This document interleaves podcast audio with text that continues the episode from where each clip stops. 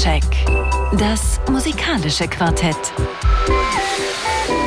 Von Radio 1 und Tagesspiegel. Live aus dem Studio 1 im Bikini Berlin. Ja, und da begrüßt Sie ganz herzlich Thorsten Groß. Zwei Stunden mit neuen Alben von Ezra Furman, Muff Potter, Stella Donnelly und Julia Jacqueline. Und natürlich den wunderbaren Studiogästen, die ich auch heute wieder hier habe. Julia Friese ist da, Christian Schröder und Birgit Fuß, die ich gleich alle noch vorstelle. Wir hören zunächst Birds of Paradise von Jamie Brown.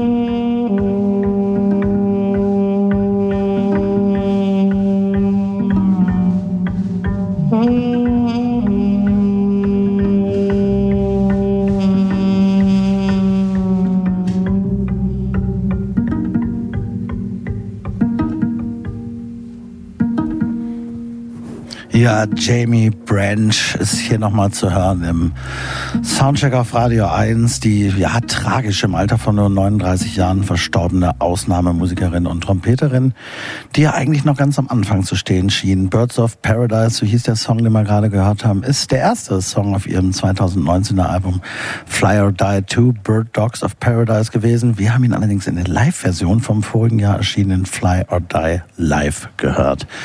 Das nochmal für die großartige Jamie Branch.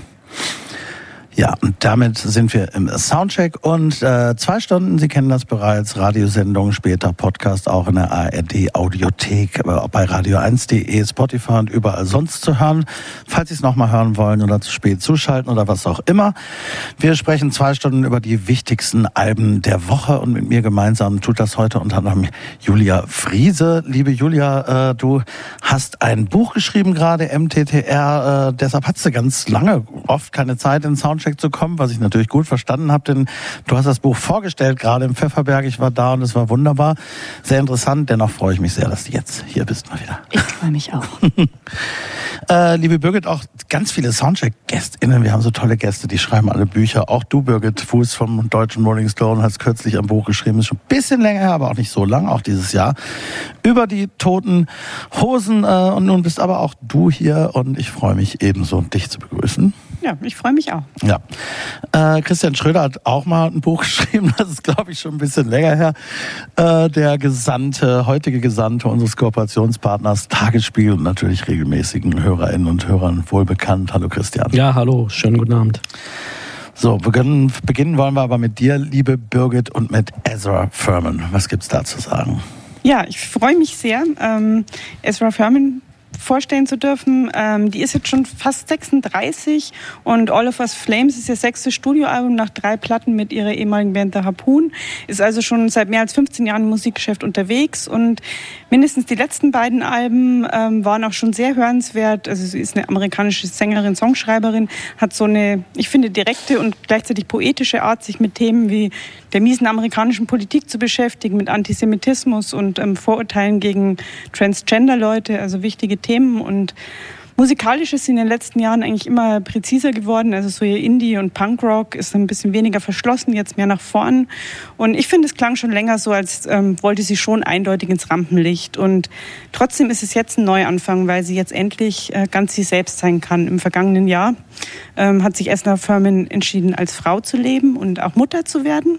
Und man hört dem Album ganz arg an, dass darin nicht nur viele mehr oder weniger überwundene Traumata stecken, sondern vor allem die große Hoffnung auf eine bessere Welt und ein besseres Leben. Und ich finde, manchmal denkt man beim Hören, vielleicht würde Bruce Springsteen so klingen, wenn er eine transsexuelle, äh, eine bisexuelle Transfrau wäre.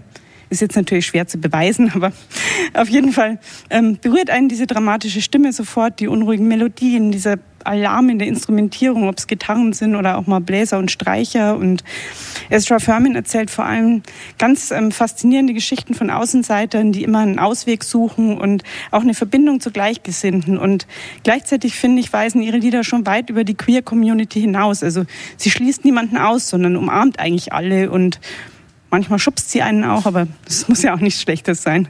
Eigentlich ist so das ganze Album ein großer Aufruf zur Liebe und irgendwie auch zur Revolution, weil sie natürlich das äh, kapitalistische Patriarchat ablehnt und was anderes und Schöneres will. Und ähm, wie bei Springsteen kommen bei ihr übrigens auch ganz schön oft Autos in den Liedern vor. So zum Beispiel auch bei dem Song, den wir jetzt hören, der heißt ähm, Point Me Toward the Real.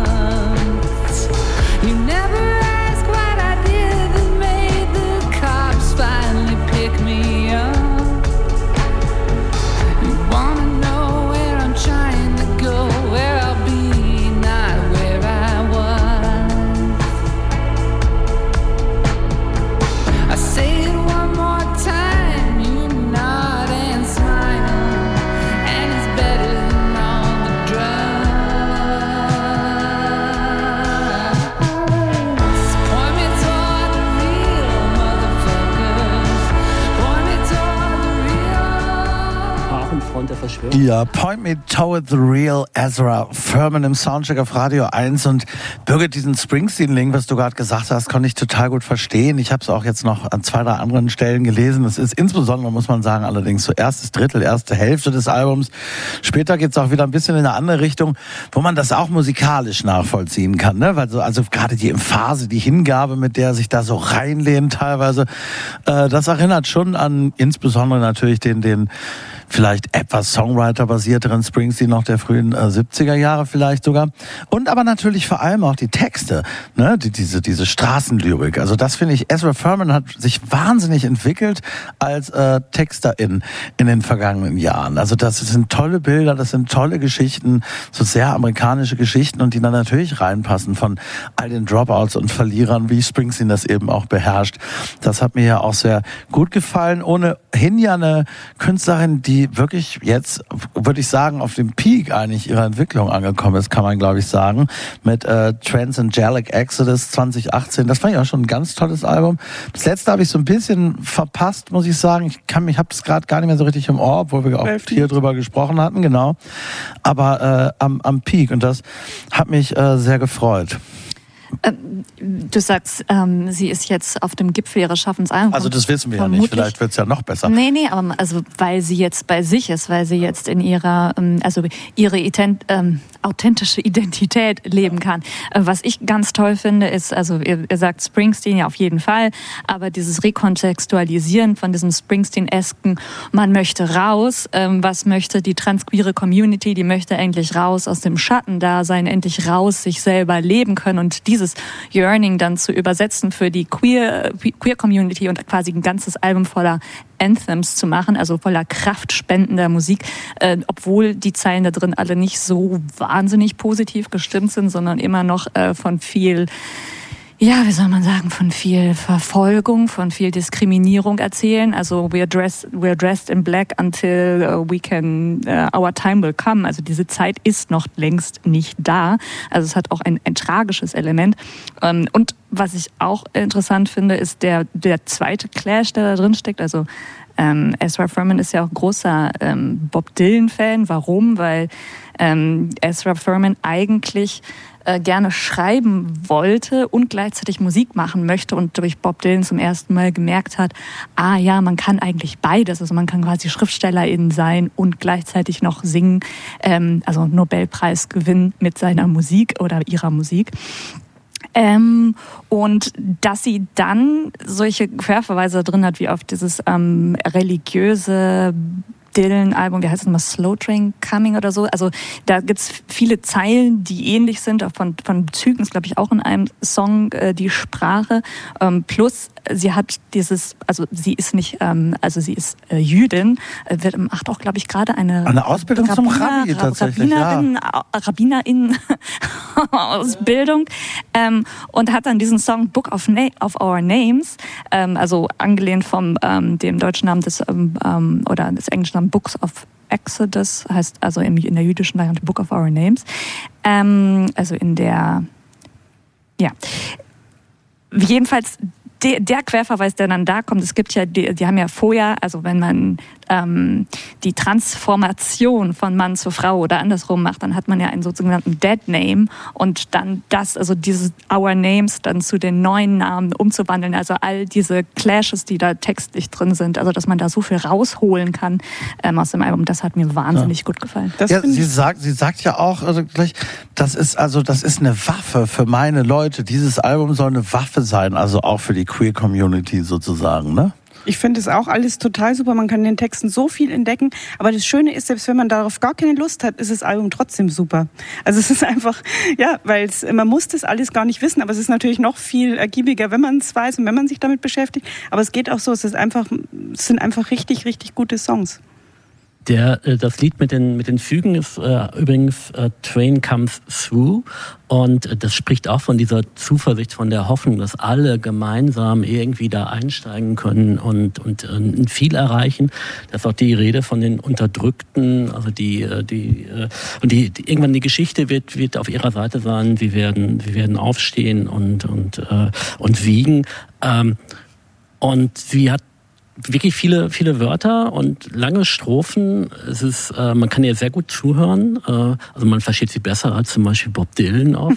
ähm, und das hat natürlich auch eine, eine ganz lange Blues-Tradition, ne? dass einfach so ja. Geschichten erzählt werden und dazu rollt, rollen die Akkorde und äh, ähm, das ist eine, eine Musik, die, die ganz tief ver verwurzelt ist. Auch. Sagt Christian Schröder vom Tagesspiegel und wir hören Temple of Broken Dreams.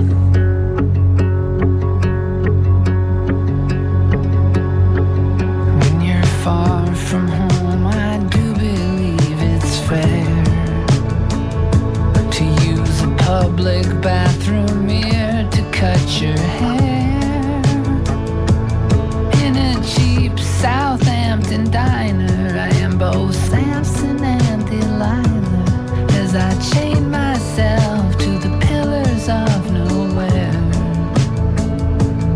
When I walk back to the booth where I was sat with my transformation.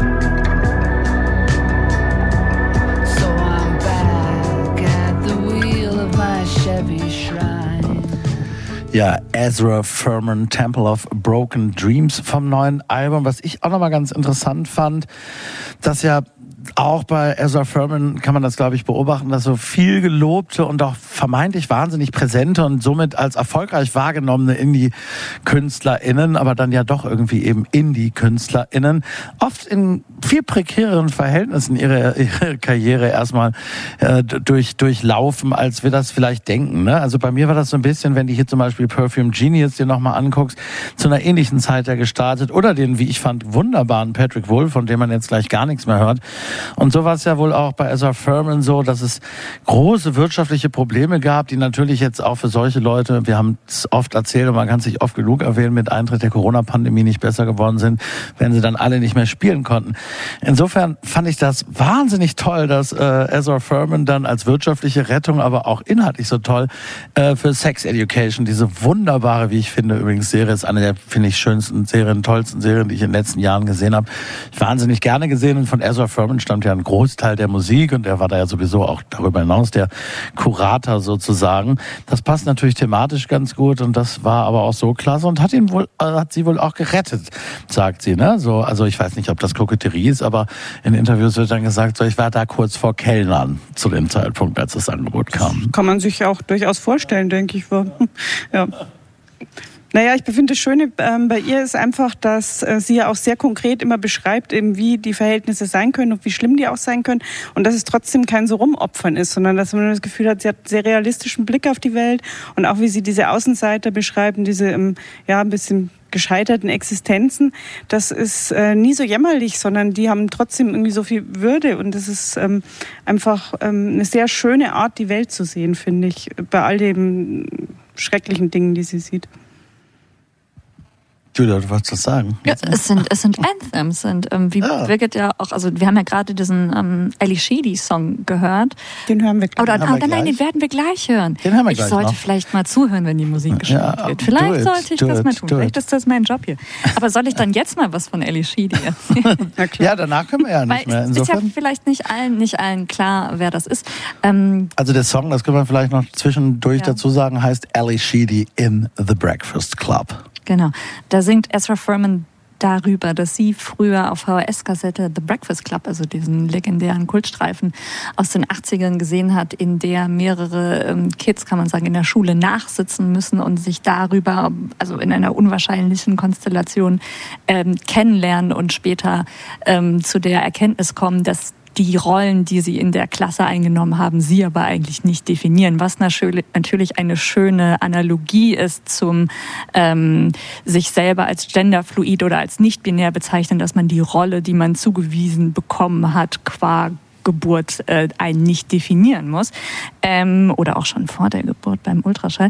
Ähm, und was ich da interessant fand, als ich dann nochmal geguckt habe, Ellie Sheedy, ähm, dass die auch noch selber, also dass auch noch ähm, einen Jetzt bin ich mir nicht ganz sicher, ob es mittlerweile ein Sohn oder eine Tochter ist, jedenfalls ein Transkind auf jeden Fall hat. Ah. Ähm, und darüber dann auch nochmal ein Sachbuch darüber geschrieben hat, wie es für sie war, ähm, mit diesem Kind, also das dann, also diese Transformation, wie das für sie war. Also das alles steckt dann da auch noch drin. Also das mag ich ja, wenn Alben möglichst viele Querverweise haben.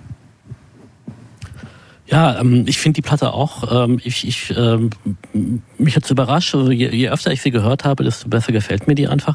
Ähm, und es gibt natürlich äh, Bruce Springsteen sehr, also sehr nahestehende Songs, wo man, wo man sagen kann, das ist ein Pastis äh, fast zum Beispiel Forever in Sunset. Da gibt es auch diese äh, Synthi-Sirenen und diese, dieser pulsierende Bass. Und äh, ähm, aber es klingt alles äh, ein bisschen ausgefranster, ein bisschen unfertiger, nicht so perfekt, nicht so Ich groß. finde aber sowieso, da, das können wir jetzt nicht mehr weiterführen, aber es ist ja im Grunde klar, ist, wie Springsteen sich insbesondere in den letzten 20 Jahren vielleicht als so wahnsinnig einflussreich und prägend erwiesen hat, wo wirklich eine ganze Generation da war, und da könnte man jetzt endlos viele Namen nennen, aber das sind ganz, ganz viele tolle Bands und SongschreiberInnen und so, die sich so auf Springsteen beziehen. Also man hat ihm inzwischen ja beinahe so viel zu verdanken wie den Beatles, möchte ich sagen.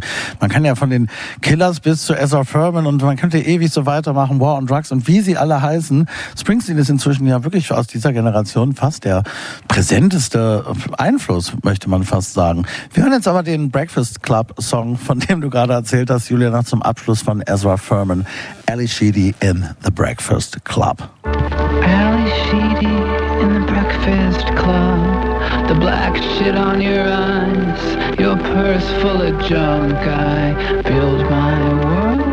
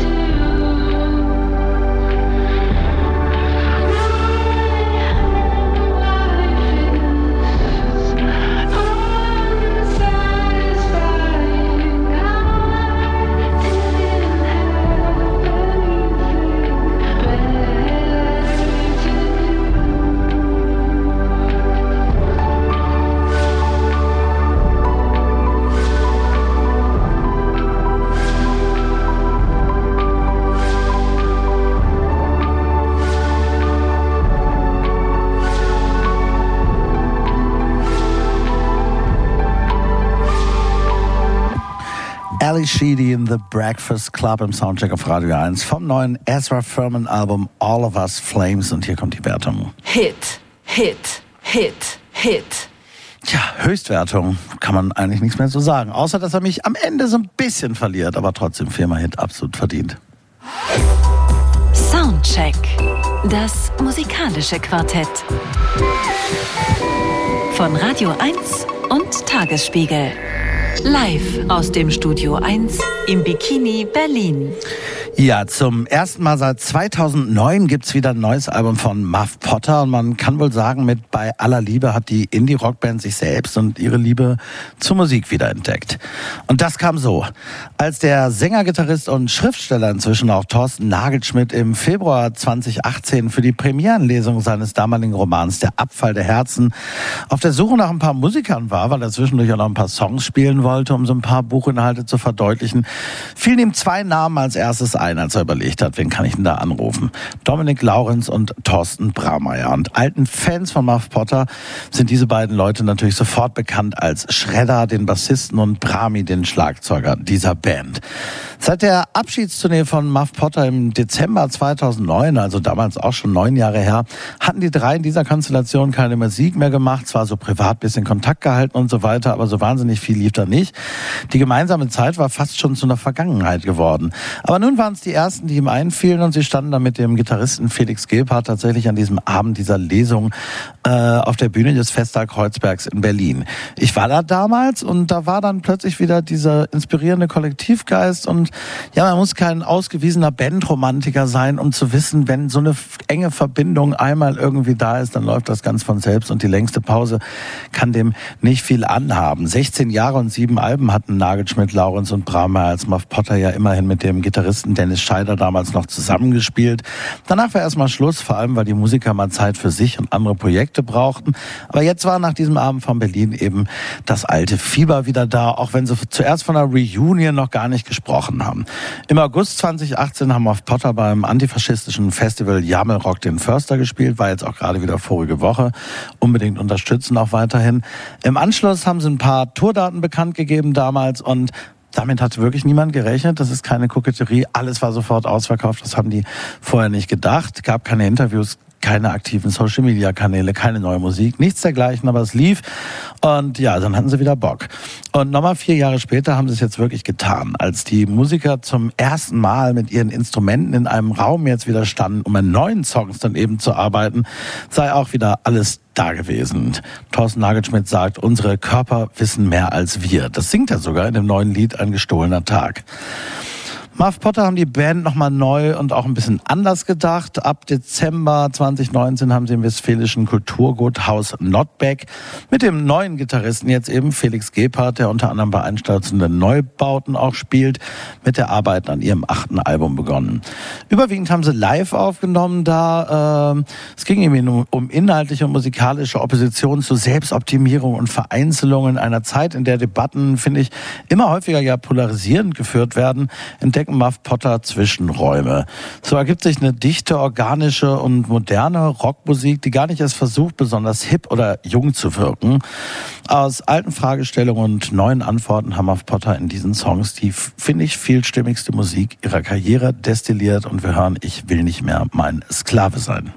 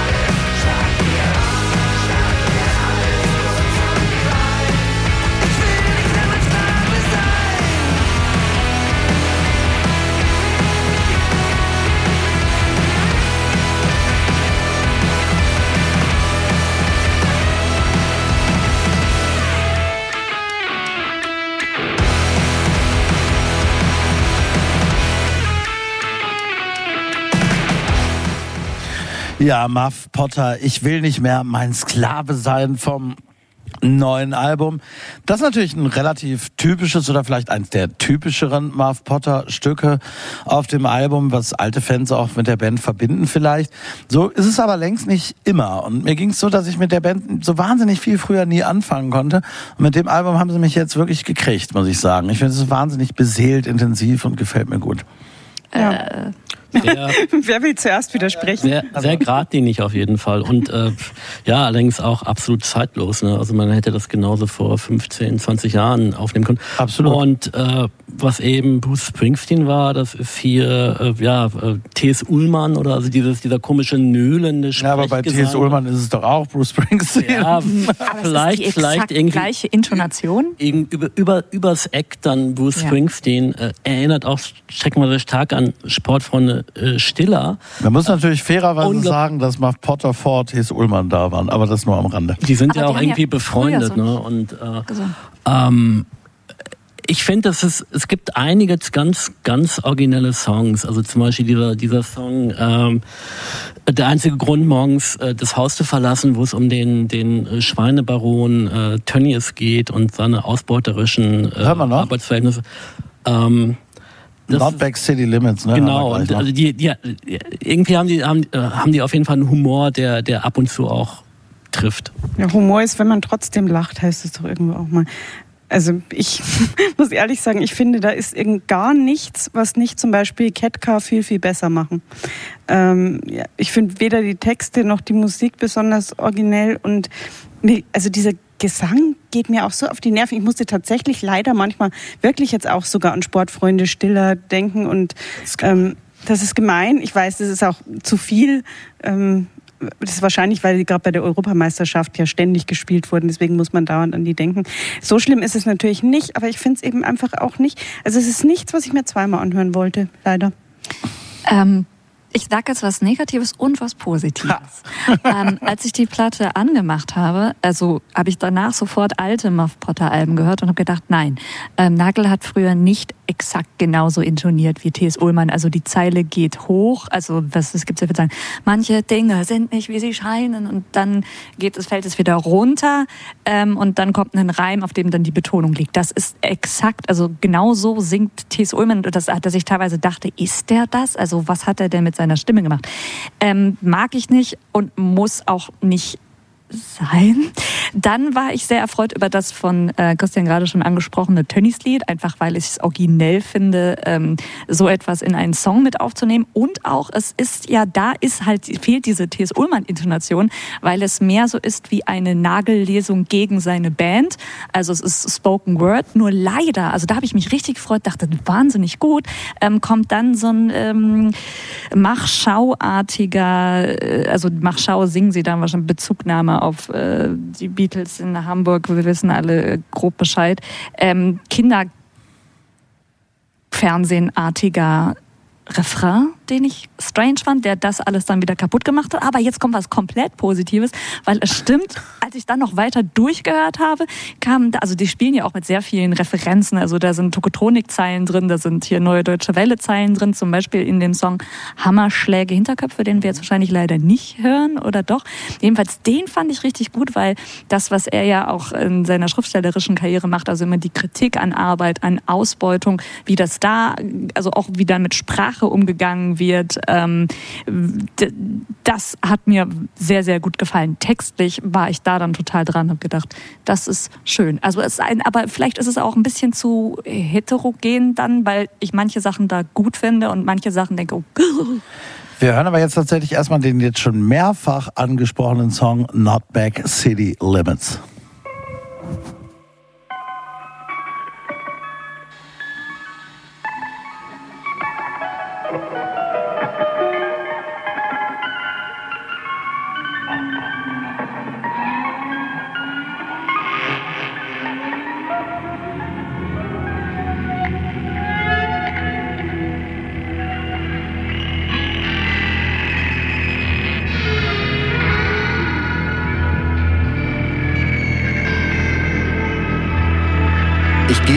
Maisfeldern entlang, ein Abendland. Im Morgenlicht eines Werktags im Juni an einer makellos sauberen Landstraße unweit der A2 im südöstlichen Münsterland.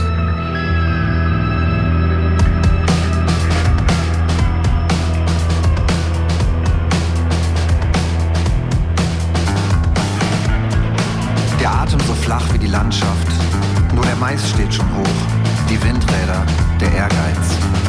Zur Sonne, zur Freiheit.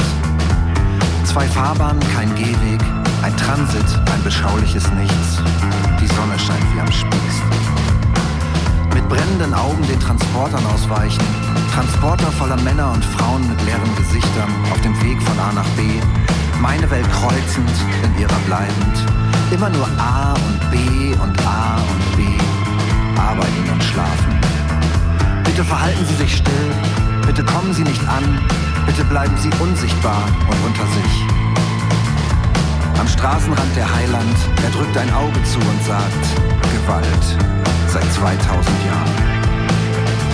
Zurück aufs Rittergut, Kulturgut, ein kleines Idyll, Maßanfertigung für Millionen, alte Strukturen erhalten, die erste aller Welten. Hier ist der Westen. Ein Einzelzimmer, eine Dusche und ein Frühstück mit der Band. Ohne Fleisch, ist klar. Wir haben es gut und niemand etwas getan. Kann ich eine Lulle, Eddie? Danke. Sollen wir dann mal? Gut. Rüber in den Saal, wo das Arbeitsgerät wartet, die Trommeln und die Gitarren, die Mikrofone, die Verstärker.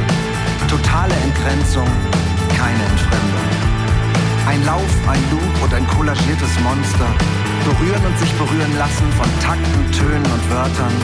Wir verwandeln reale Erlebnisse in gepresste Blumen und sperren den Tag aus.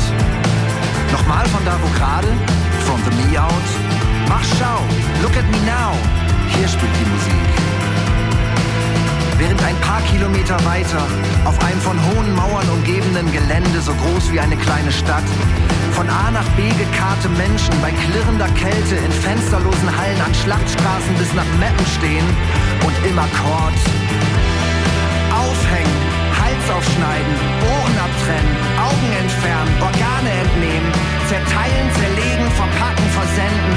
30.000 Schweine am Tag, 1000 Millionen Tonnen Fleisch pro Jahr. Entzündete Gelenke, taube Finger, platzende Köpfe. Platzen vom Töten, Platzen vom Gebrüll der Maschinen und Kreaturen und Vorarbeiter. Mach schneller! Später dann auf zerschlissenen Matratzen in schimmligen Verschlägen voller Doppelstockbetten. Zehn Namen auf dem Briefkasten, 20 Namen, 30 Namen auf dem Briefkasten. Toastbrot und Tütensuppe im Land von fließend Milch und Honig. Die Kinder in Obhut bei den Verwandten, weit weg hinter den Karpaten. Heimweh wie Horrorsau und ein Stück billiges Fleisch. Sag, nur vorübergehend. Sag, Sprungbrett. Sag, Erdulden der Monotonie. Sag, erst die Nahrungsmittelproduktion, dann das Fressen und dann die Moral. Und wir singen unser Lied. Frag nicht nach Sonnenschein, sag einfach Danke,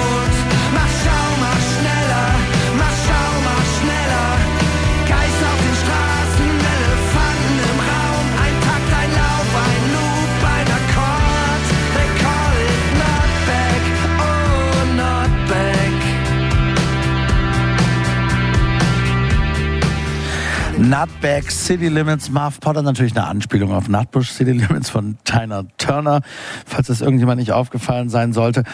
Woher kommt das überhaupt? Als dieser ganze Skandal in der Fleischfabrik von äh, Clemens Tönnies sich vollzog, haben Marv Potter genau um die Ecke direkt von Reda Wiedenbrück, wo ja die größte Fabrik ist, in diesem besagten Kulturguthaus Nutback ihr Album aufgenommen und festgestellt, dass man halt wunderbar in so Paralleluniversen miteinander herleben kann, wenn man Dinge denn ignorieren möchte. Sie sind dann morgens immer über die Autobahn gefahren und ihnen kamen so Busse entgegen mit den ganzen Arbeiterinnen und Arbeitern. Und das war aber eben genau die Zeit, wo die Menschen unwürdigen Arbeits- und Produktionsbedingungen in dem Fleischgroßunternehmen ja an die Öffentlichkeit gekommen sind und so weiter und so fort. Und äh, Thorsten Nagelschmidt sagt aber, man konnte es auch problemlos ignorieren.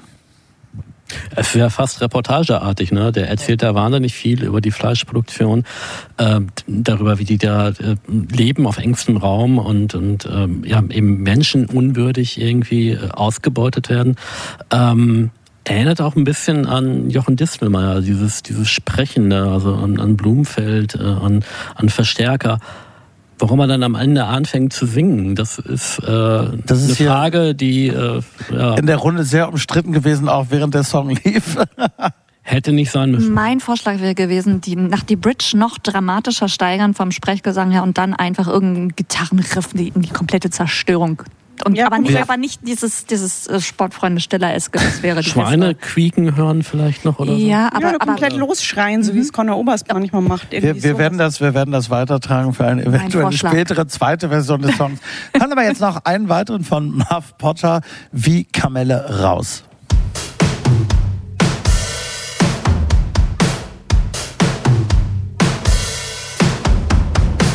Sie sagen, jede Enttäuschung Enttäuschung voraus. Jedes Ende ist ein Anfang, wenn man nur dran glaubt. Immer nur auf dem Teppich, ständig Seife im Mund. Das Leben in Schwarz-Weiß wird dir langsam zu bunt. Du musst weg vom Alltag, inszenierst den Wahn. Im Ballsaal deiner Gedanken stirbt schon wieder ein Schwan. Du trittst aus deinem Schatten und fährst aus der Haut. Verschwindest in der Maske und setzt dir die Krone auf.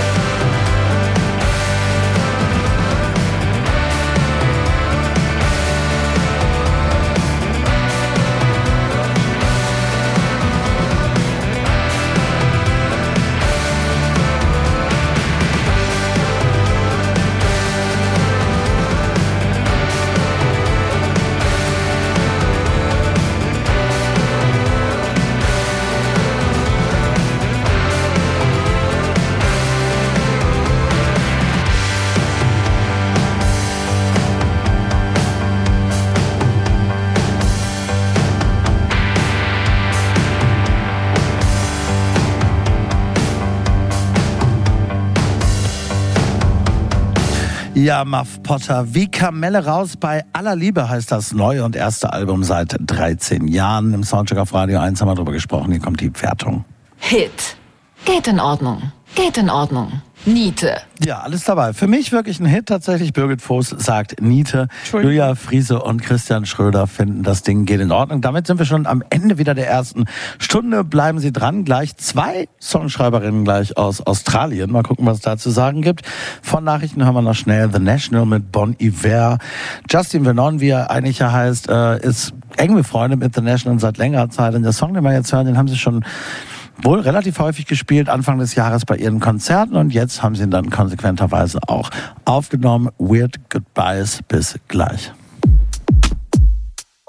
Memorize the bathwater, memorize the air. There'll come a time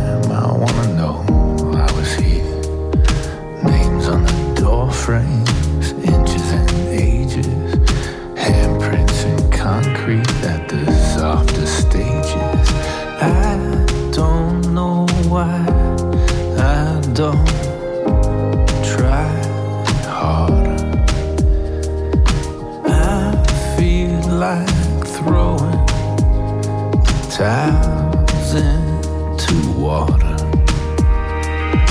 Get it down to nothing. Everything that matters.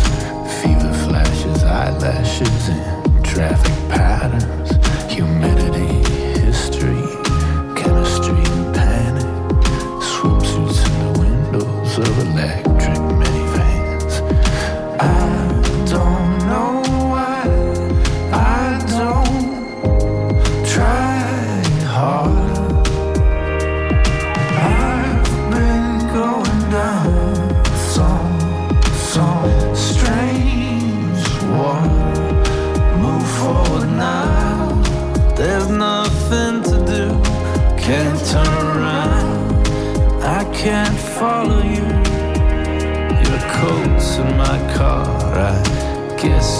forgot it. Crazy the things we let go. It finally hits me. A miles drive. The sky is leaking. My windshield's cracked. I'm feeling sacred. My soul is stripped. The radio's painful. The words are clipped. The grief it gets me.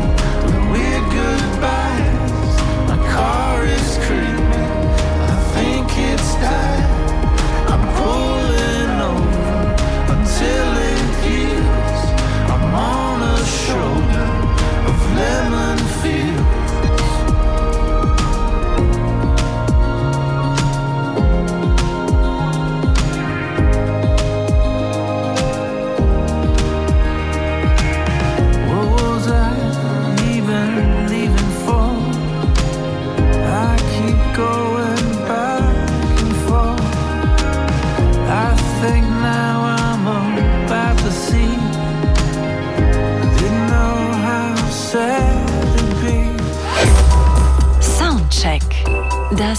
musikalische Quartett.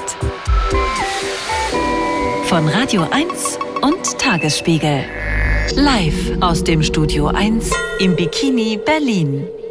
Ja, in der zweiten Stunde weiterhin mit Thorsten Groß, Julia Friese, Birgit Fuß und Christian Schröder sind hier in der zweiten Stunde. Erwarten uns unter anderem Stella Donnelly und Julia Jacqueline mit neuen Alben. Wir hören aber erstmal die Leftovers mit Käfer. Schwere Verwundung Gregors, an der er über einen Monat litt. Der Apfel blieb, da ihn niemand zu entfernen wagte, als sichtbares Andenken im Fleische sitzen. Schien selbst den Vater daran erinnert zu haben, dass Gregor trotz seiner gegenwärtigen, traurigen und ekelhaften Gestalt ein Familienmitglied war, das man nicht wie einen Feind behandeln durfte, sondern der gegenüber es das Gebot der Familienpflicht Hin und dulden, nichts als dulden.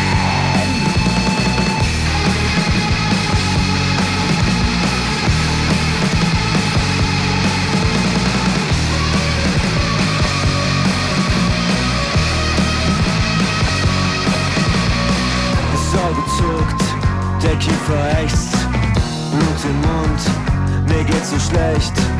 Ich kann nicht sprechen, ich find es ätzend.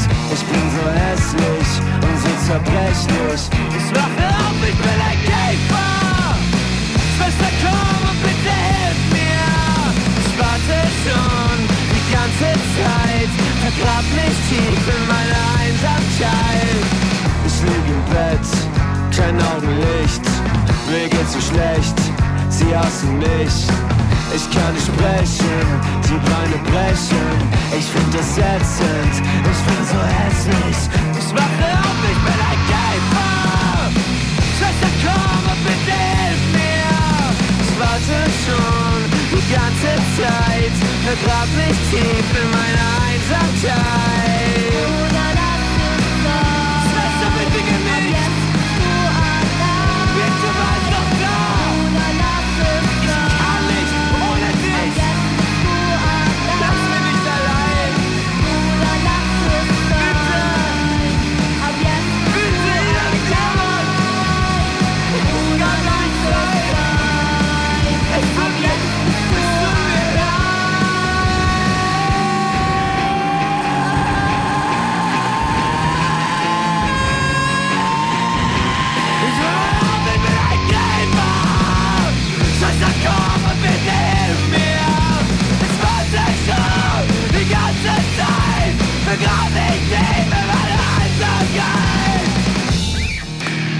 Ja, die Leftovers aus Wien waren das hier im Soundcheck auf Radio 1 mit Käfer. Und wer Franz Kafka gelesen hat, hat natürlich äh, ein Zitat in der ersten Strophe erkannt aus der Erzählung Die Verwandlung. Und äh, ja, Leftovers, meine Lieblingsband der Stunde, muss ich sagen. Das erste Album kommt Ende Oktober überhaupt erst. Die sind alle so um die 20, finde ich ganz, ganz toll. Kennt ihr die? Kennt, ihr- kennt jemand hier in der Runde? Der Bisher noch nicht. Julia? Klang gut. Und ich habe gedacht, viel besser als Muff Potter. Also jedenfalls klasse, gefällt mir wahnsinnig gut. Da wird, das wird zu beobachten bleiben. Ja. Und wir machen weiter mit einem kleinen musikalischen Kontrastprogramm zu den Leftovers, lieber Christian Schröder. Nee, liebe Julia Friese, du bist nämlich jetzt dran, äh, die du vorstellst, Stella Donnelly. Was gibt's da zu sagen? Stella Donnelly. Ähm, ich fange mal mit, einem, mit einer Stadt an. Fremantle, das ist eine ziemlich kleine Stadt im Westen Australiens. Es gibt dort einen Hafen, Fischerboote, ein Riesenrad und eine Bronzestatue von Bon Scott, dem ersten Sänger dieser Band, die dort alle Ecker Decker nennen. Ähm, überall sonst nennt man die ACDC. Ähm, bon Scott wurde nicht in Fremantle geboren, aber ist da aufgewachsen und nun liegt er da begraben. Äh, das hat er mit Stella Donnelly gemeint, also nicht das begraben sein, sondern das woanders geboren worden sein. Donnellys Mutter ist Waliserin und auch Stella Donnelly kam in Wales zur Welt. In Fremantle aber ist sie zur Schule gegangen, war in Coverbands in mehreren, hat auf Hochzeiten und Firmenpartys äh, natürlich Highway to Hell gesungen. Ähm, Donnelly hat mir mal im Interview gesagt, dass in Fremantle jeder jeden kennt, was bedeutet, dass man als Musikerin auch in, mit jedem in jeder Band gespielt hat. Also war sie nicht nur in einer Coverband, sie war Keyboarderin einer Elektropop-Band, war Gitarristin einer Psychedelic-Band, war zuletzt, bevor sie ähm, solo quasi Karriere gemacht hat, Gitarristin bei Boat Show, einer Band, die es jetzt auch immer noch gibt, die so Riot Girl Rock machen. Ähm, aber alleine äh, hat sie dann doch viel mehr Beachtung gefunden. 2019 erschien ihr Solo-Debüt Beware of the Dogs. Das waren feministische Songs, ähm, die klangen nicht so sehr nach Riot Girl, sondern eher nach Catatonia, der walisischen Band, mit der Donnelly aufgewachsen ist. Ähm, sie bewundert Catatonia dafür, dass es eben eine sehr süßliche Stimme, sehr harsche Texte singt und das ist eigentlich auch die Formel von Beware of the Dogs. Nun ist ihr zweites Album erschienen, Flute, und wenn man sich die ersten beiden Songs nur anhört, dann könnte man meinen, ah, die macht ja genau da weiter, wo sie aufgehört hat. Aber dann endet das Ganze. Ähm, also die ähm, Gitarren enden, die ähm, Schmissigkeit endet, dann wird es auf einmal etwas komplett anderes, was man so von Stella Donnelly noch nie gehört hat. Ähm, zum Hintergrund, das Album ist in der Pandemie entstanden und es ist ihr zweites Album. Und bei einem zweiten Album, wenn man gerade, wenn man für das erste sehr viel Aufmerksamkeit bekommen hat, dann kann es sehr schwer sein, all die Stimmen, all das Lob, was man bekommen hat, auszuschalten, um zu sich selber zu finden. Ähm, wie genau das sich alles ausgeht, erzählen wir, glaube ich, nachdem wir mal einen ersten Song gehört haben, eine andere Stella Donnelly Restricted Account.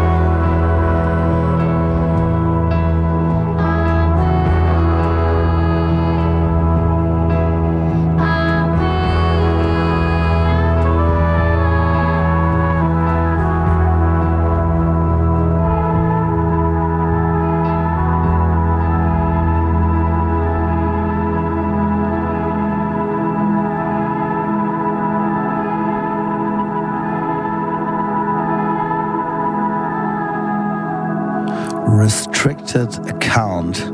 Stella Donnelly im Soundcheck auf Radio 1 und Julia Friese, du hast gerade gesagt, dass die, die, die, das Ding hinter Donnelly so ein bisschen gewesen sei beim ersten Album und das teile ich.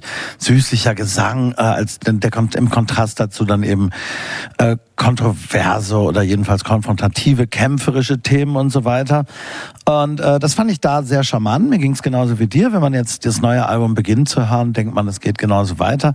Und dann ist es mir tatsächlich aber wirklich ein bisschen zu lieblich und zu süßlich und zu wenig kämpferisch und, und auch zu ungefährlich äh, insgesamt. Äh, ja, nee, ich, ich gehe da eher mit, ähm, ich habe ähm, die von mir sehr geschätzte und von sehr vielen Leuten sehr geschätzte Musikjournalistin Laura Snapes ähm, schrieb für Pitchfork, sie klingt jetzt unafraid of being overheard. Und da habe ich gesagt, ja, treffender kann man das nicht mehr sagen. Also wenn man in seinem Debütalbum also es erstmal schaffen muss, dann setzt man sich halt auf den das klingt jetzt so ein bisschen so, als wäre das ein abgekaterter Spiel, aber dann ist man vielleicht ein bisschen lauter. Dann macht man halt feministische Slogans, wenn man denkt, hey, ihr müsst mich hören und so. Und ähm, dann war sie jetzt in der Pandemie, also sie ist von der Pandemie mehrfach überrascht worden, ist durch Australien gereist, hat Vögel beobachtet, war, war im Regenwald, hat sich zurückgezogen und hat dann auch gedacht, ich kann jetzt nicht wieder das Gleiche machen, ähm, hat sich an, an das Klavier gesetzt und ähm, hat dann auch, also weil sie mit so viel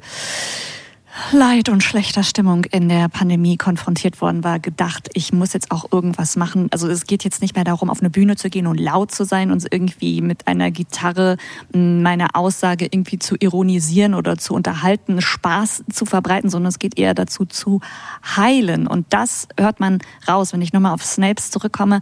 Uh, unafraid of being overheard. Jetzt ist sie halt mehr bei sich, vertraut sich mehr. Ich gebe dir recht, dass ich das Album auch nicht ähm, unfassbar spannend finde, aber das ist ja eben immer ein Weg und eine Entwicklung. Also es ist auch bescheuert zu sagen, ja, das dritte Album wird jetzt mit Sicherheit das allerbeste, aber ich mag die künstlerische Entwicklung, dass man nicht mehr meint, einen großen Gag aus allem machen zu müssen. Das verstehe ich total. Ich habe die Rezension gelesen. Ich lese aber in all diesen Rezensionen, die ich gelesen habe und so auch bei Laura Snapes, die glaube ich 7, 4, 7, 7, äh, Pitchfork hat ja so, so ein sehr fein gestaffeltes Bewertungssystem gegeben hat, was ehrlich gesagt bei so hochgelobten und auch von dem Medium geschätzten Künstlerinnen dann eigentlich unsere, äh, deren Variante von geht in Ordnung ja auch gewissermaßen dann doch nur ist. Und so ging es mir irgendwie dann doch auch so ein bisschen. Vielleicht liegt es auch daran, das ist natürlich so, das haben wir alle in Corona gemacht und Australien war ja noch ein besonderer Fall, weil es ja völlig isoliert war. Die Leute konnten ja weder raus noch rein. Sehr, sehr lange Zeit. Und da gibt es ja viele schöne Gelegenheiten, zum Beispiel auch Vögel zu beobachten, Naturerlebnisse dann zu machen und so weiter und so fort. Das passt mir jetzt gerade aber nicht in das Tempo, was gerade wieder so ist. Und es ist, glaube ich, einfach im Moment nicht so richtig die Musik, die ich von ihr jetzt gerade gerne hören wollte. Ja, mir hat gerade das gefallen, dass die einfach halt jetzt das macht, wonach ihr war. Ne? Also ich finde, so klingt das Album. Und es ist ja schon bei dem Cover so, dass man genauer hinschauen muss, um zu erkennen, dass das lauter Vögel sind. Ich glaube, es sind Stelzenläufer oder so. Und ich oh, finde so. Kennst du dich aus? Ja, das habe ich gelesen irgendwo natürlich. ich habe es nicht selbst erkannt. Ähm, aber ich finde, das ganze Album ist ein bisschen so, dass man eben genauer hinhören muss. Und das mag ich. Ich mag auch die Art eben, wie sie singt, dass sie zwar schon manchmal so mädchenhaft klingt, aber ich finde eben nicht so verhuscht oder so, sondern ähm, dass sie schon eigentlich noch relativ ähm, druckvoll bei all dem ist. Und ähm, ja, ich mochte das sehr. Vielleicht fehlt der, der Spannungsbogen manchmal so ein bisschen. Also man hat so ein bisschen den Eindruck von, von, von einer gewissen Stagnation, eingefroren sein. Wobei den Song, den wir eben gehört haben, äh, der ist, der ist finde ich, sehr, sehr gut aufgebaut. Das beginnt ja so flirrend und mit so Bandschleifen und dann kommt dieser ganz leichte, ja, ein bisschen naiv wirkende Gesang und am Ende diese Bläser und die heben das dann immer weiter hoch. Es ist ganz traumverloren, elegisch am Ende. Ähm, diese Qualität finde ich haben nicht alle Songs. Also viele ähm, verleppern so ein bisschen. How is your day heißt der nächste. They said you called and you were perfectly nice. A real pearl that needed a bite. White knuckled mum in the passenger seat. The home invaded, trying to sleep. Time to argue now. How is it day? How is it day?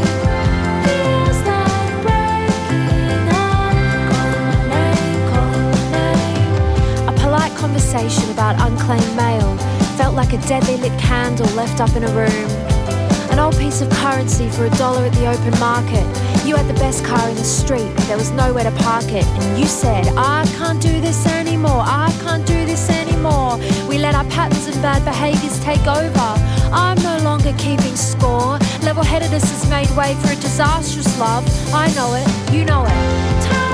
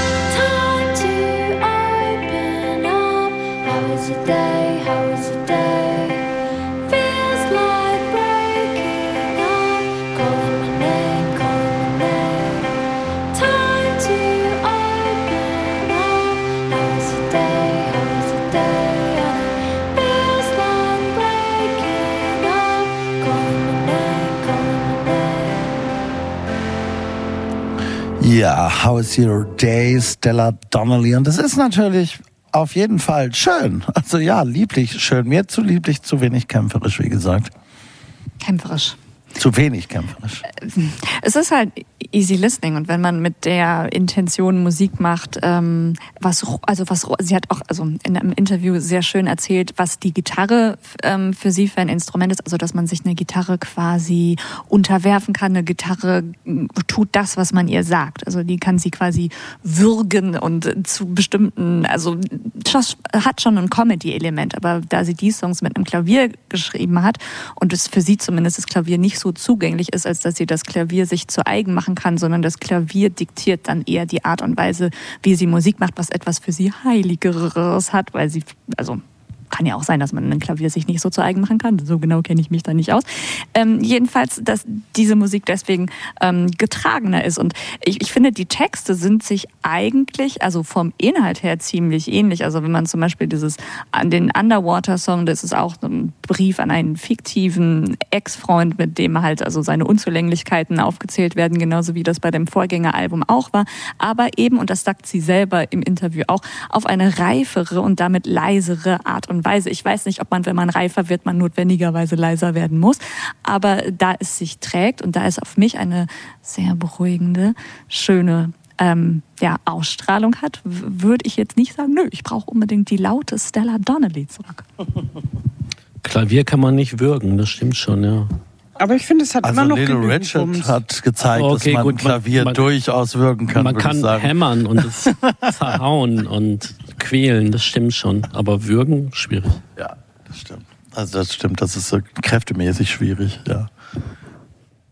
Ja, also ich finde, dass die Musik trotzdem immer noch genügend Wumms hat und jetzt nicht irgendwie einschläfernd ist oder ähm, langweilig. Also ich finde, es sind genügend ähm, auch so unterschiedliche Songs drin. Ich mag die Bilder gern, die sie entwirft, finde ich. Also ich finde, das kann sie total ähm, gut, so schöne Bilder ähm, beschreiben und ja, eben durch die Stimme. Ich fand es ganz interessant, weil sowohl sie als auch Julia Jacqueline, die wir später hören, ähm, sagten ja, dass, weil wir schon vorhin so viel über ähm, Vorbilder und so geredet haben, dass Billy Bragg zu ihren Vorbildern gehört. Und ich finde zum Beispiel, das hört man eben bei Stella Donnelly viel mehr. Also da ist schon dieses Erzählerische ähm, noch viel mehr da und auch das, äh, ja, ich finde immer noch kraftvolle, auch wenn es jetzt ein bisschen gemäßigter ist.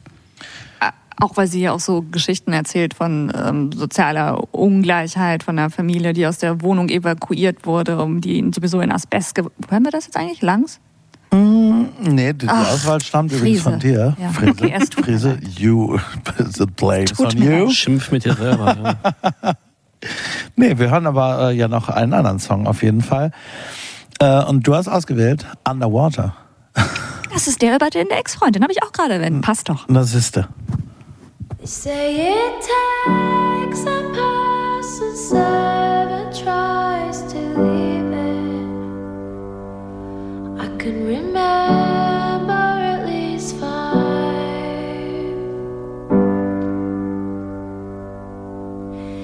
You drew back.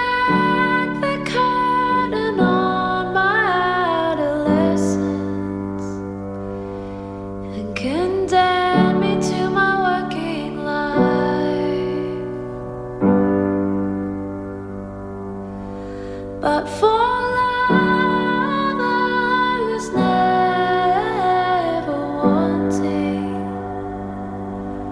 Rich in my blood it burns,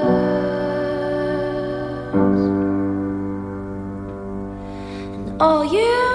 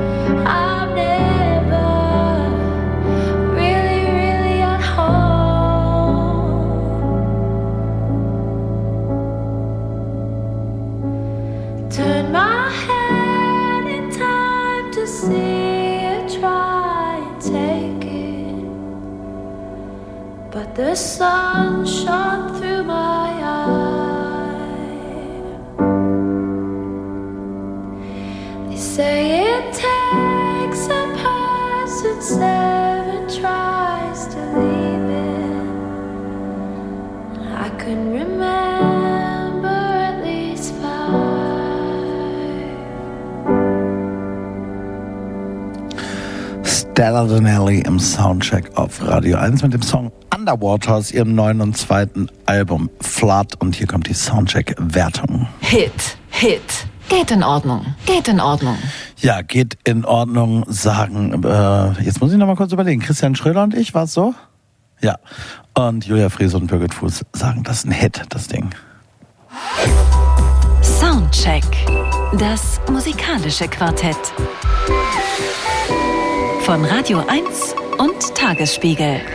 Live aus dem Studio 1 im Bikini Berlin. Ja, und da bleiben wir gewissermaßen in Australien, jedenfalls bei einer weiteren australischen Künstlerin, lieber Christian Schröder, die du jetzt nochmal vorstellen wirst. Julia Jacqueline. Was gibt's zu sagen? Julia Jacqueline hat ihre Karriere als Folkmusikerin begonnen, be äh, genauer gesagt als Indie-Folkmusikerin. Inzwischen ist diese Bezeichnung aber nicht mehr ganz äh, zutreffend. Äh, bei der Arbeit in ihrem dritten Album Pre-Pleasure, äh, Pleasure, äh, das heute, her heute herauskommt, sei sie von Celine Dion inspiriert worden, hat sie in einem Interview erzählt. Äh, vielleicht wollte sie, wollte sie damit aber auch nur eine Nebelkerze werfen, denn mit dem dramatischen Gesang von Céline Dion hat ihre warme Stimme nicht viel zu tun. Mit dem Vergleich wollte sie eher zeigen, dass sie sich selbst nicht so ernst nehmen möchte und dass sie ausbrechen will.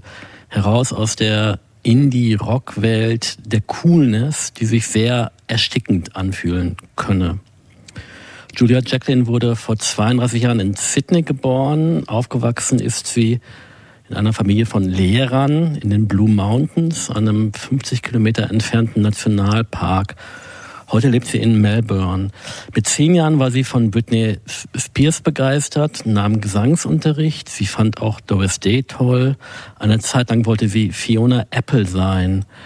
Jacqueline hat in Sydney Sozialpolitik studiert und parallel dazu ihre Musikkarriere vorangetrieben. Zunächst in der Indie-Band Fantastic Furniture, die auch ein Album veröffentlichte. 2016 ist ihr erstes Soloalbum erschienen. Es heißt Don't Let the Kids Win. Um die Aufnahmen finanzieren zu können, arbeitete sie in einer Fabrik für ätherische Öle. Äh, zwei geradlinige, ein bisschen an Courtney Barnett erinnernde Singles wurden ins Programm von BBC Radio 6 aufgenommen. In australischen Medien wurde die Sängerin als Next Big Thing gefeiert. Sie war dann viel unterwegs, trat unter anderem beim South by Southwest äh, Festival, beim Glastonbury Festival und beim Newport Folk Festival auf. Also alles in einer Reihe, diese drei Klassiker. Ihr zweites Album Crushing kam 2019 heraus. Äh, äh, heraus. Es ist eine Art Konzeptalbum, das von einer Trennung handelt und von der Wiedergewinnung der persönlichen und körperlichen Autonomie. Die Platte brachte ihr die Einladung von Lana Del Rey ein, äh, gemeinsam auf der Bühne einen Song aus dieser Platte zu singen, Don't Know How to Keep Loving You.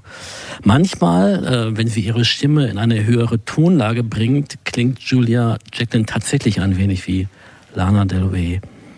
Auf den großen kommerziellen Durchbruch wartet Jacqueline immer noch. Crushing brachte es auf Platz 8 in den australischen und auf Platz 67 in den britischen Albumcharts.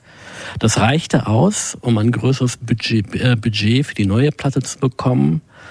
Aufgenommen wurde Pre-Pleasure im September 2021 in Montreal, produziert von Markus Paquin, der unter anderem auch äh, für The National gearbeitet hat. Kanada also, auch äh, Jacquelines Tourband ist in Kanada ansässig. Vielleicht deshalb also auch die Referenz an die kanadische Sängerin Céline Dion. Owen Pellet von Arcade Fire lieferte Streicherarrangements, die von einem Orchester in Prag eingespielt wurden. Für Jacqueline wurde mit den Orchesterpassagen, wie sie sagt, ein Traum war, den sie sich vorher nie hätte leisten können. In den Songs geht es um Familie und Freundschaften, um die Liebe und die Frage, wie weit man bereit ist, sich selbst dafür aufzugeben. Es gibt ein paar Songs, für die Julia Jacqueline nur ihre Stimme und eine Gitarre oder ein Klavier braucht und einige, die sich aufschwingen zu ganz großem Pop. Einmal hört man auch eine Drummaschine pluckern. Und äh, das ist nämlich in dem Song, äh, den wir jetzt zuerst hören, der heißt Lydia Wears a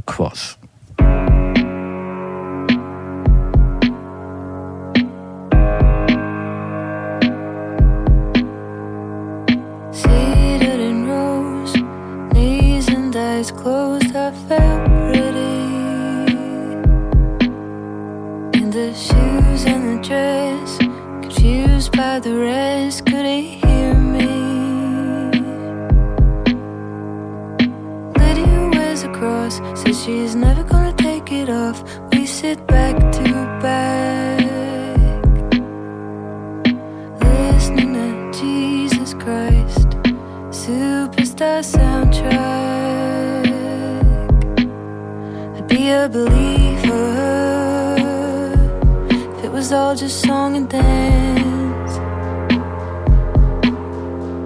Be a believer if I thought we had a chance.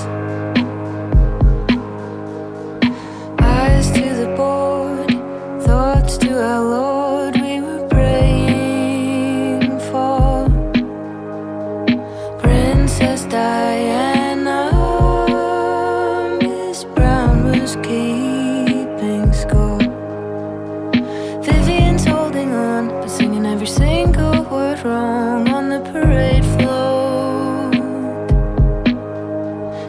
child in a leotard beneath a technicolor dream coat.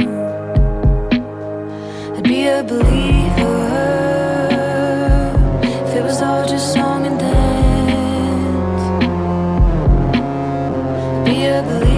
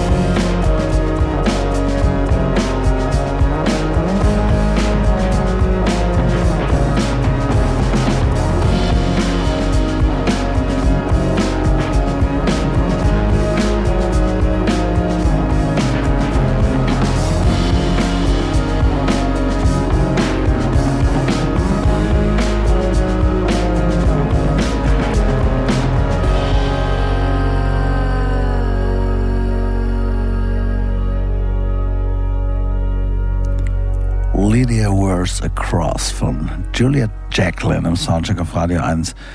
Und Christian, ich muss sagen, ja, ich habe weder Doris Day noch Celine Dion noch äh, Britney Spears rausgehört, aber das ist ja dann vielleicht auch ganz gut, wenn es die ähm, frühen Prägungen jedenfalls waren, wobei ich mich kurz gefragt habe, sie hat Doris Day und Britney Spears gehört und deshalb Geta- Gesangsunterricht genommen, wäre gar nicht nötig gewesen. Das sind ja also zwei Frauen, die nicht unbedingt als große Gemein. Technikerinnen bekannt sind. Im Gegensatz natürlich zu Celine Dion, die hatte vielleicht ein bisschen zu viel Gesangsunterricht. Aber Doris Nicht? Day ist ja mit Orchestern aufgetreten. Die hat, Ja. Zwingen, die hat Zwingen gesungen. Das stimmt, Also das aber, aber sie hat ja, also, aber Doris Day wird man jetzt kein Unrecht tun. Also weiß ich nicht, das ist ja keine große Stimme. Und Ich mag das natürlich, ne? Also ich, ich, ich habe ein Faible für diese Aber vor, mit so einem Orchester aufzutreten ist nicht ganz ohne. Also in, in den 40er, 50er Jahren. Das stimmt. Und Britney Spears hat man gezwungen, schlechter zu singen, als sie singen kann. Die musste ihre Stimme ja kaputt machen, weil es eher so niedlich klingen muss. Äh. Mickey Mouse Club. Aber Ja. das nur am Rande. Wir haben das ja auch alles gar nicht hier. Ich kannte Julia Jacqueline gar nicht, Christian. Äh, du hast mir insofern jetzt hier die Tür zu ihrem Werk geöffnet und äh, zu der Person. Und äh, ich bin noch nicht ganz sicher, wie sehr ich mich darüber freuen soll. Ich finde, sie hat eine schöne Stimme. Ich mag die Stimme. Die Stimme erreicht mich jedenfalls schon mal. Ähm, es ist, äh, ich bin aber noch so ein bisschen unentschlossen, muss ich sagen. Mir Dauert. Ja. Entschuldigung, es geht mir tatsächlich ähnlich.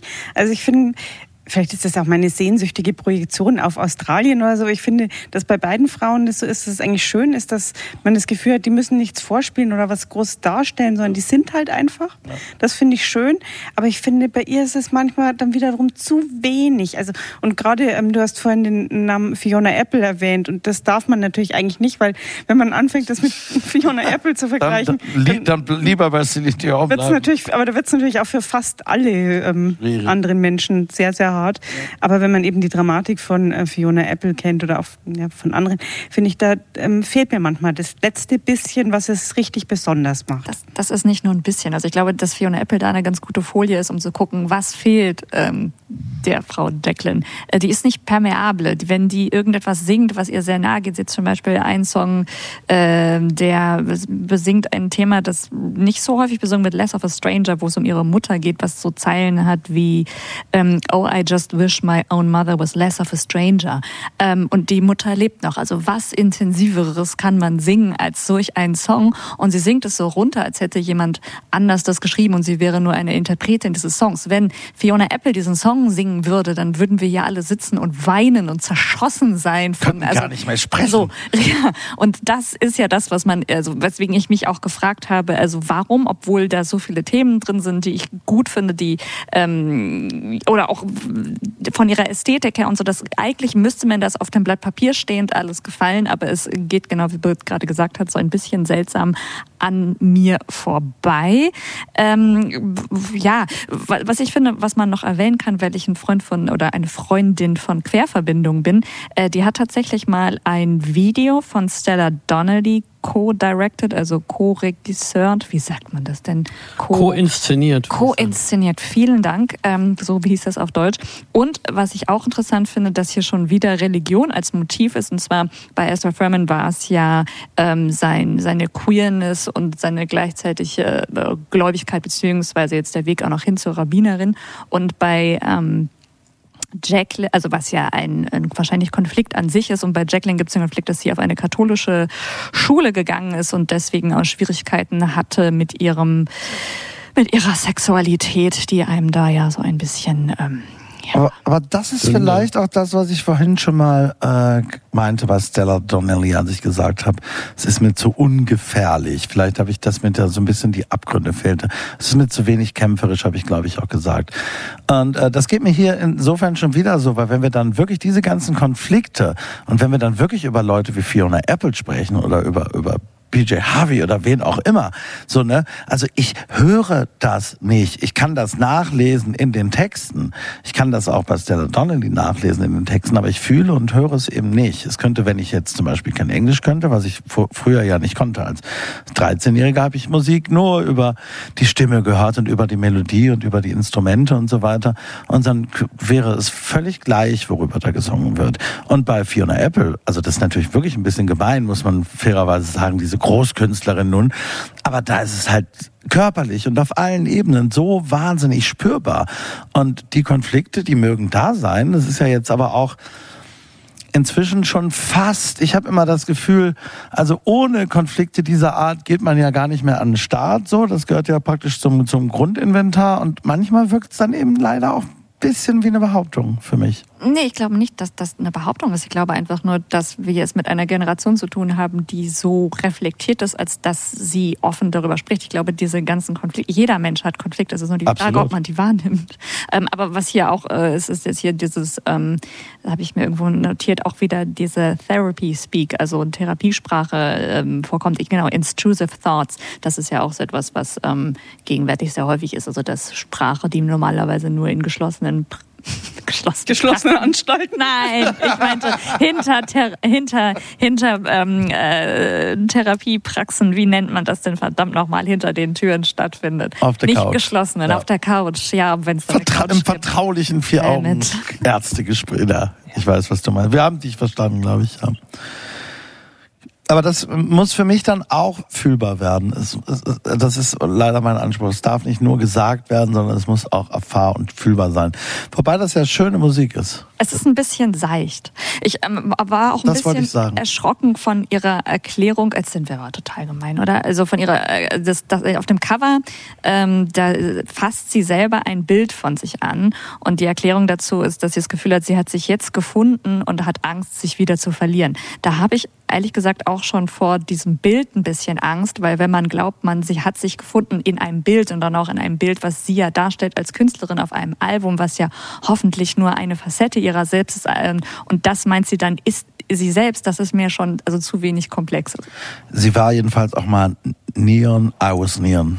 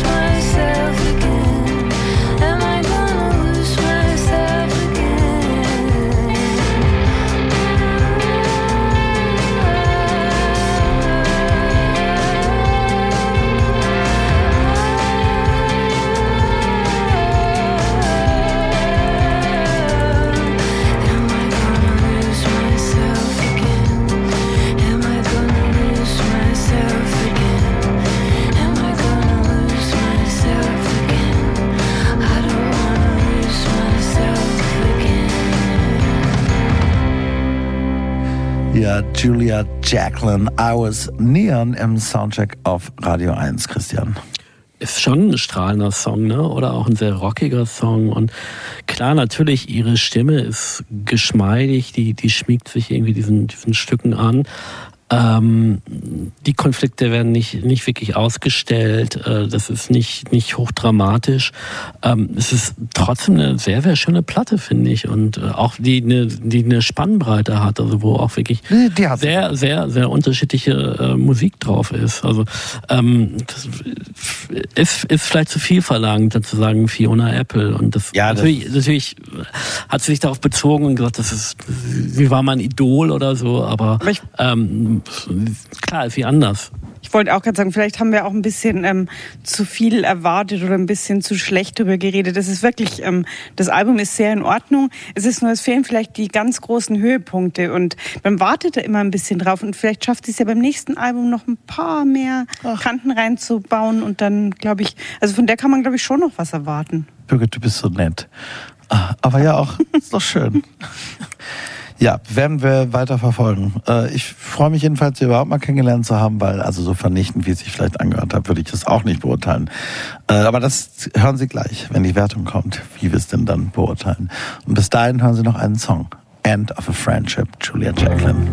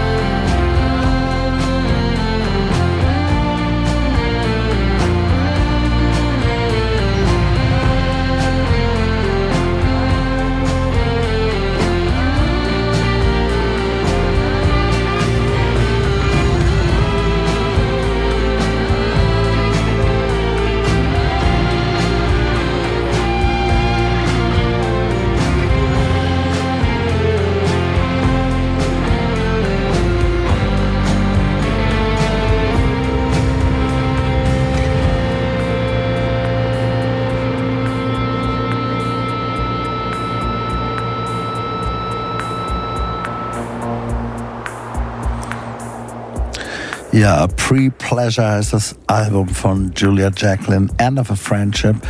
Der Song, den wir gerade gehört haben, und hier kommt die Wertung. Hit.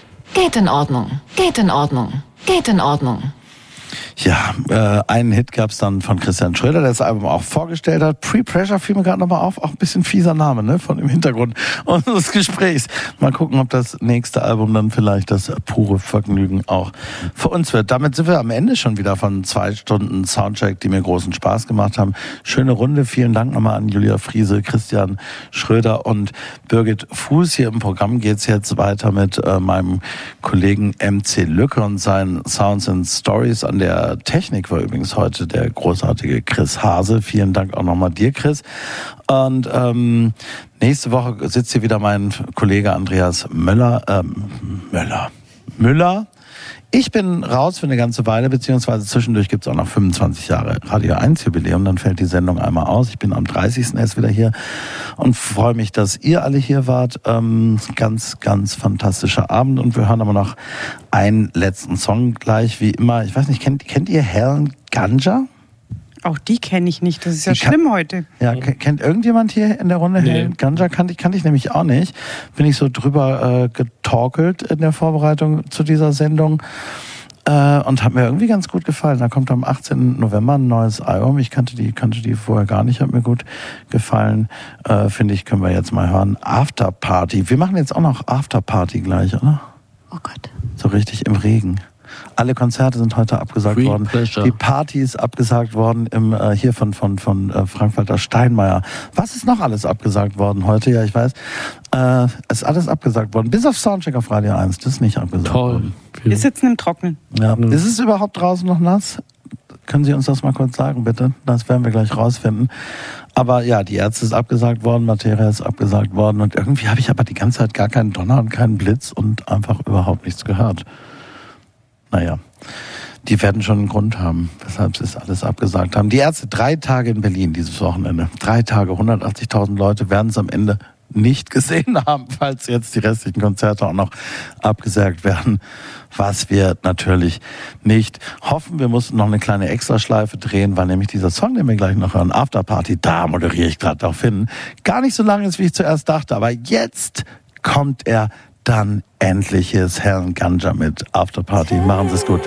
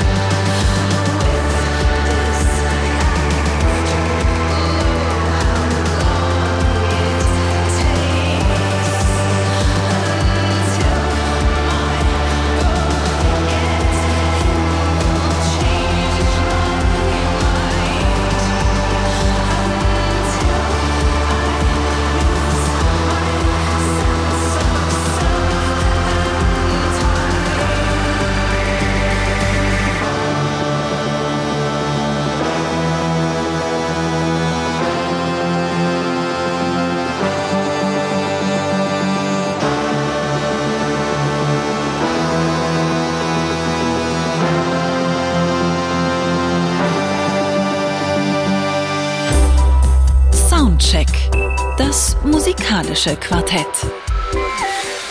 Freitags ab 21 Uhr auf Radio 1.